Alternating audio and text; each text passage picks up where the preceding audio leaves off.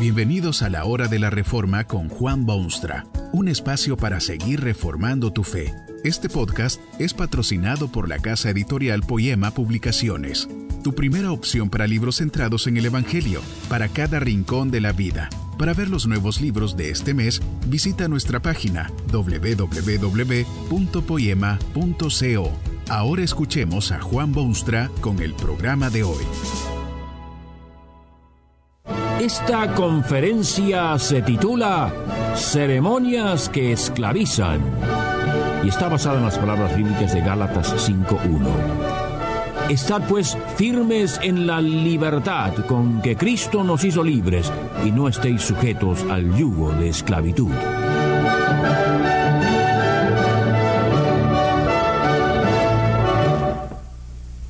Libertad, libertad, libertad. Este es el grito incesante en los cuatro rincones de la tierra, porque expresa el deseo sacrosanto del pecho humano. Libertad. En cierto sentido, la historia toda es una lucha entre esclavos y libres, entre esclavizantes fuerzas y fuerzas liberadoras, entre cosas que humanizan al hombre y cosas que hacen lo contrario una de las realidades más irracionales e increíbles de la historia es que esas fuerzas esclavizantes y opresoras a veces surgen en los lugares menos sospechados. ¿Creería usted, por ejemplo, que estas prácticas, ideas y conceptos que atrofian y esclavizan aparecen frecuentemente dentro de los límites de la Iglesia cristiana? Así es lamentablemente. El apóstol Pablo, que fue insigne predicador y promotor de la liberación del Evangelio de Jesucristo, había fundado una iglesia que luego se vio víctima de estas cosas.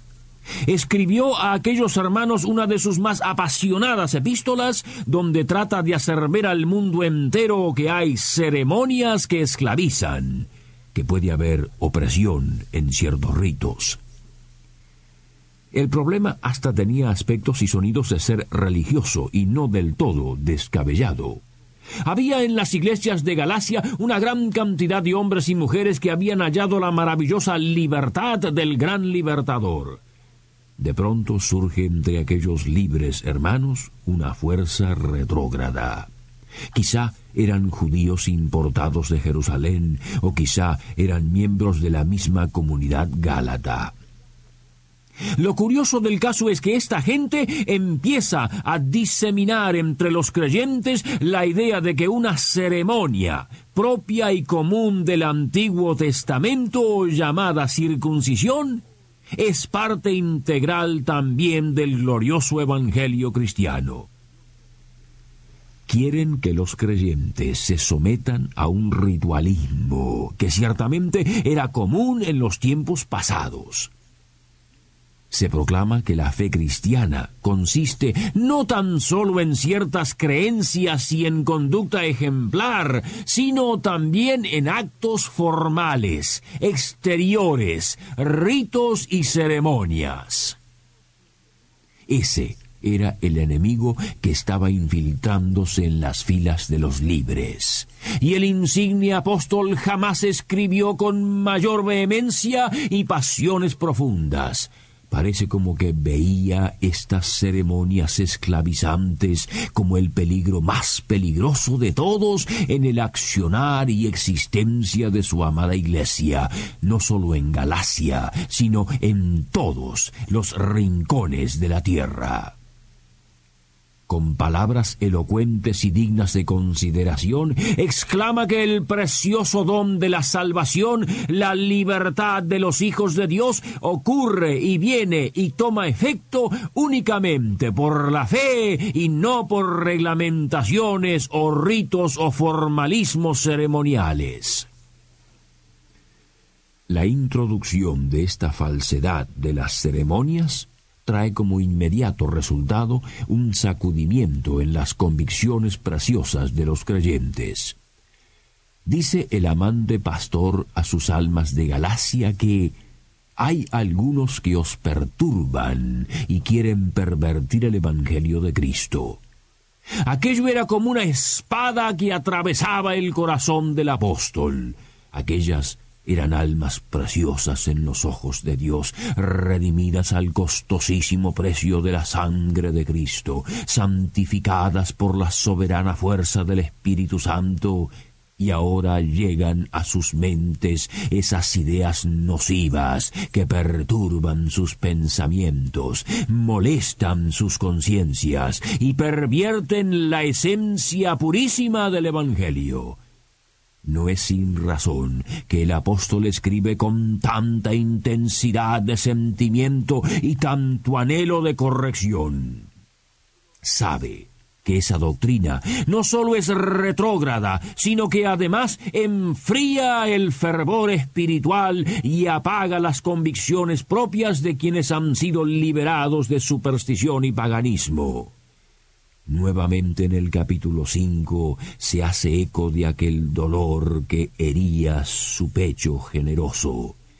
Pensando en sus discípulos y compañeros de fe en Galacia, les asegura que el que os perturba llevará la sentencia, quien quiera que sea. Probablemente se levantaron entre aquellos creyentes los que empezaron a predicar estas doctrinas perniciosas. Hasta pudiera ser que lo hacían con la mejor de las intenciones, totalmente convencidos de su creencia y seguros de que llevaría a todos los hermanos a niveles aún mejores de alabanza y espiritualidad y gratitud. Pero no es así el asignarle tal importancia y papel central a una ceremonia o rito como si la fe cristiana fuese una especie de magia, inexorablemente produce un sacudimiento en las convicciones positivas de los creyentes es un elemento esclavizante de la fe y también al fin del hombre mismo. Es por eso que instaba el apóstol a que permaneciesen firmes en la libertad con que Cristo nos hizo libres. En segundo lugar, estas doctrinas de ceremonialismo también habían producido en aquellos Gálatas una especie de fascinación.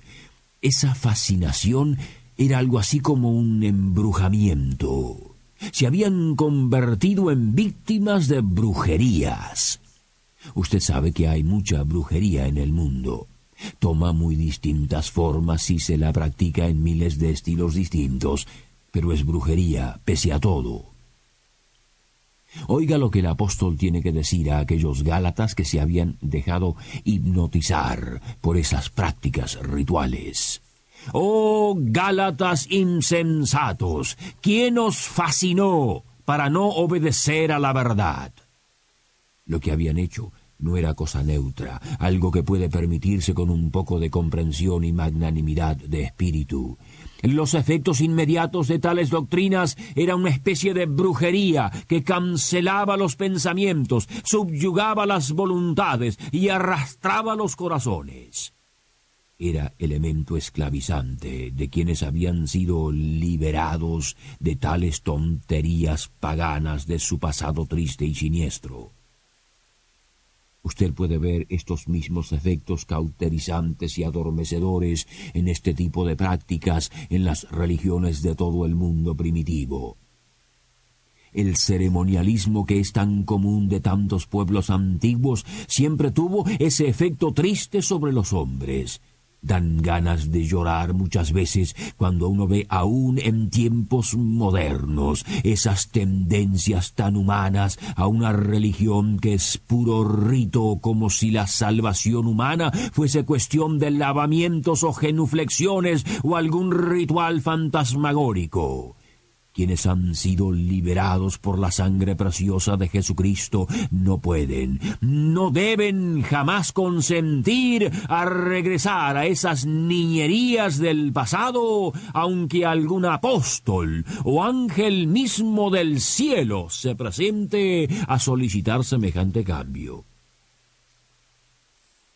Imagínese usted si aquella doctrina habrá sido poderosamente nociva que el apóstol, totalmente asombrado de que tal cosa fuese posible, tiene que decirles estas palabras a sus queridos Gálatas. Estoy maravillado de que tan pronto os hayáis alejado del que os llamó por la gracia de Cristo para seguir un evangelio diferente. No sería posible creer esto si no fuera porque lo encuentra usted en las páginas del Sagrado Libro. Gente que ha conocido a Jesucristo, que quiere amarlo y servirlo, al caer víctimas de ceremonias que esclavizan, no sólo se alejan de esa fuente maravillosa que es Jesucristo, sino que hasta empiezan a seguir en pos de otro evangelio. Usted ve entonces la seriedad de aquel error tan frecuente y común en el mundo y en la historia. Cuando se dejan entrar estas ceremonias anticuadas, automáticamente ven que su fe, su entusiasmo se desvanecen y muy pronto el Evangelio que profesaban lo tergiversan en algo que aparece en todas las cosas como si fuese otro. Otra cosa será, pero no es evangelio, porque como tan terminantemente lo anuncia San Pablo, si alguno os predica diferente evangelio del que habéis recibido, sea anatema.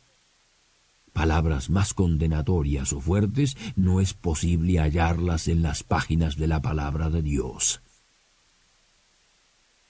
Allí está usted Mírese a sí mismo y mire lo que usted llama su iglesia y analice lo que considera como evangelio.